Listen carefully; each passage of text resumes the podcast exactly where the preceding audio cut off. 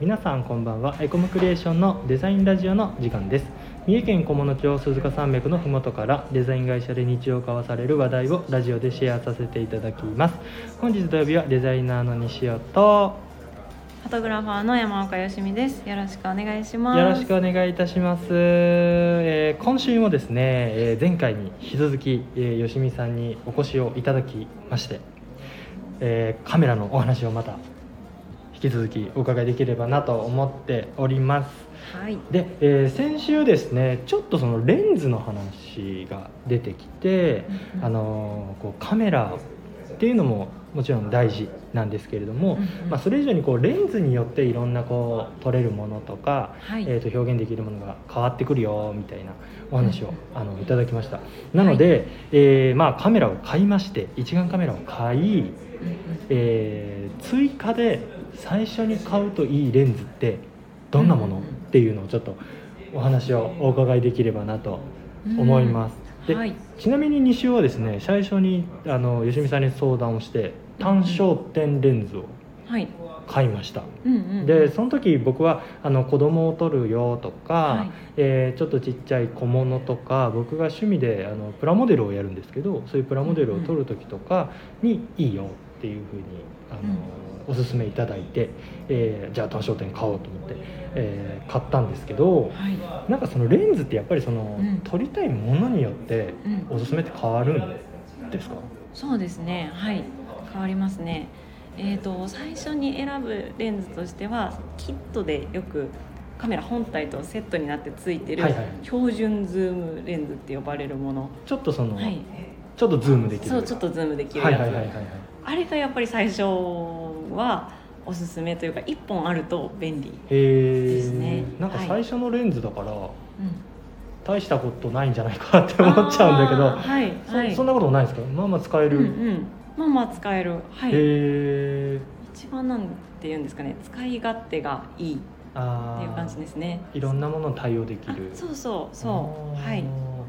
ですね。へはい。なんかあの、はい。あれじゃないですかレンズって望遠とかうん。広角、はい。えー単焦点。はいはい。あとマクロレンズとかうんうん。あると思うんですけど、はい。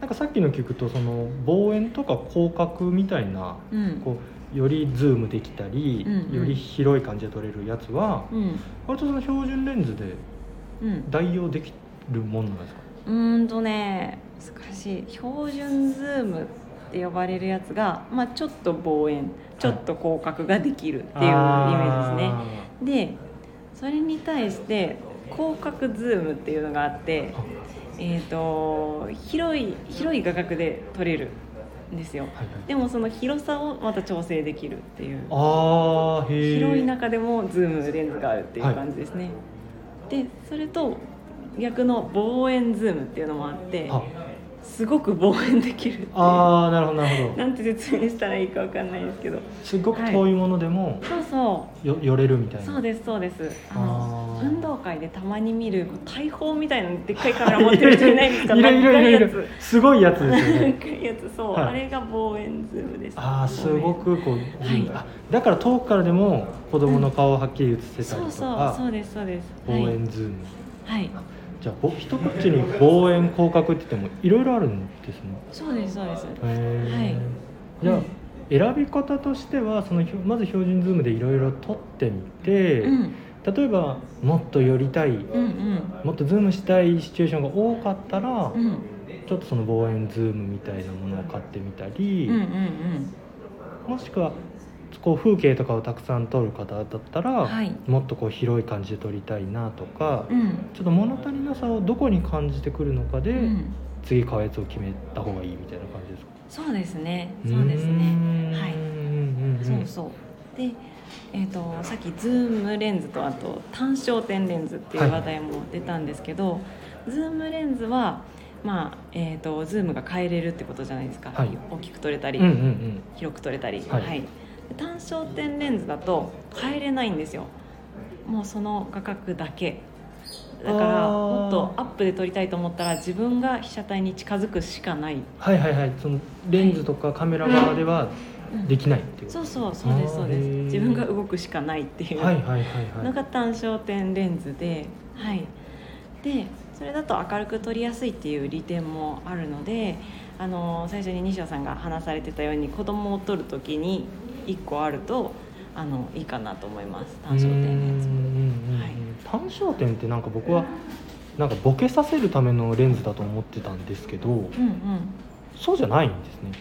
はいボケやすくもなりますし明るくしやすくもなりますね。うーん、はいなるほどなるほど。ありがとうございます。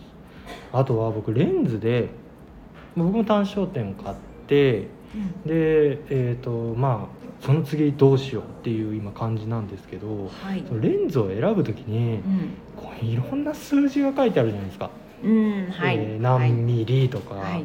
えー F 何々みたいな、はい。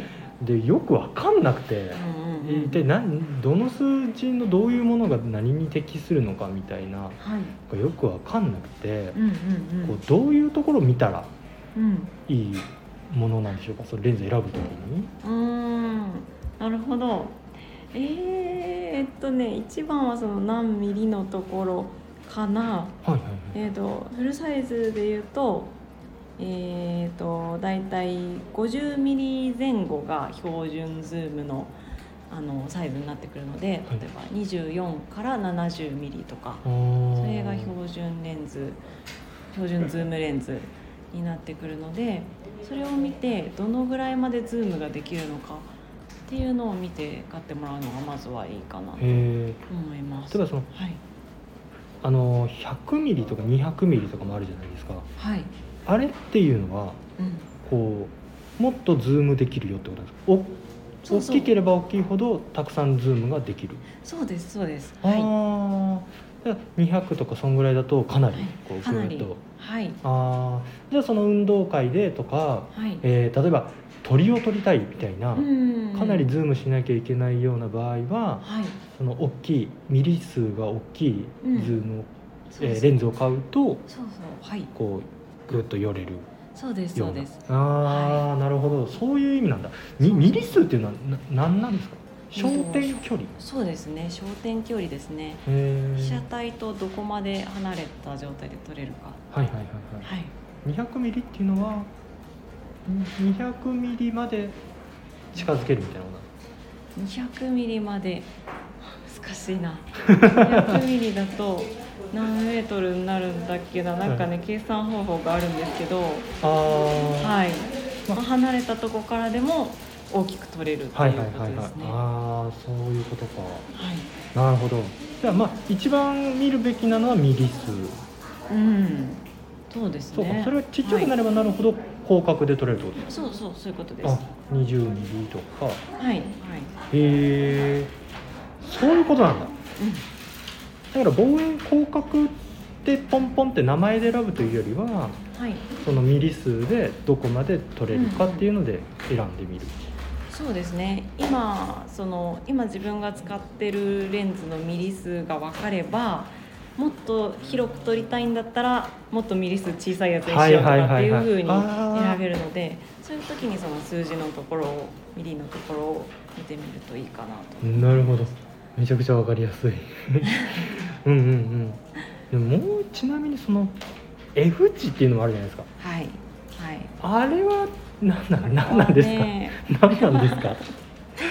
これは、えー F の後に続く数字が小さいほど、えー解放またわかんわけわからないですよね。絞りを解放できるっていうことなんですけど、はいはいはい要は、えー、とレンズって絞りがついてて、はいはい。絞れば絞るほど、えー細かいとこまでくっきり映るんですよね。はいでその絞りを開けば開くほど細かいところはぼやけるんだけど明るく撮れる。あのしカメラを撮るときにこう、うん。よくアニメとかではい。パシャってこうなんかうん。なんていうんですかあれ。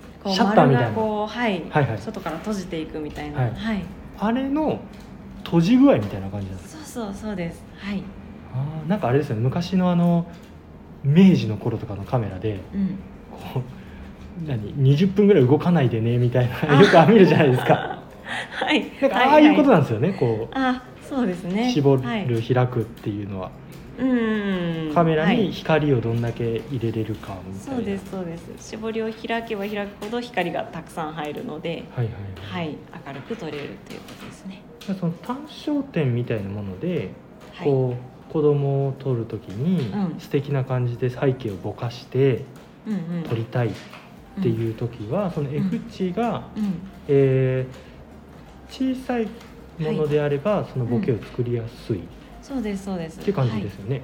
レンズを選ぶ時も単焦点レンズだと F1.8 とかはいはいはい。1.4とかまで、えー、と絞り値をあの開放で取れるようなものが出ているので、うんうんうん。はい、それくらい低いものあその F 値が小さいものを選んでもらうと、はい、明るくぼやけて撮りやすいです。う。ーん。ありがとうございます。でね吉見さん僕あのまあそんなお話を聞いて僕も、はい、えーまあ、単焦点買いました。はい、単焦点買ったんですけどで、うん。えー、と F 値をできるだけちっちゃくして、はい、い、ろいろこう取ろうとしてうん、でもねなかなか難しい。そのうん取れ難しいですか？ちゃんと取れなくて、うん、うん、うん、例えば外で子供はい。と公園で遊んでる時にはい。撮ろうとすると、なんかすごいめちゃくちゃ明るくなっちゃってはい、ちゃんとはい綺麗に撮れなかったり、はい、うん、うん、うん、まあ子供がこう遊んでる時撮ろうとするのではい、なんかブレちゃって、うんうんうん。全然ちゃんと撮れなくてみたいなことが結構あって、うん、うん、いやなんか単焦点買ったらいい感じに撮れるんちゃうのって思ってたんですけど なんかどどういうとこ触ればいいとかってなんかあります？設定いっぱいあるじゃないですか。はい。全然わかんなくて。あー確かにそうですね。それは撮る状況に合わせて設定を変える必要があってですね。いろんなところを、はい。えっ、とね屋内で撮るとしてでまだ動かない赤ちゃんぐらいの小さいはいはいはい。子だったら、その F をあの2.4とか1.8とかうん。小さい値にして撮るのがすごい綺麗に撮りやすいと思います。はい、が、えー子供がもうちょっとね走るぐらいになってきて、うん、外で撮る時だとうちですうちです。はい。やっぱりあの F の値が小さいと,、えっとね、それだけピントが合う幅が狭くなってくるので、はいはいはい。やっぱ子供が動く分あのブレやすいうん。ですよね。なんで F をもうちょっと大きくしてもらって、はい。5.6とかに一旦してみてもらって撮る。っていうのとあとはシャッタースピード。シャッタースピード。難しいぞ。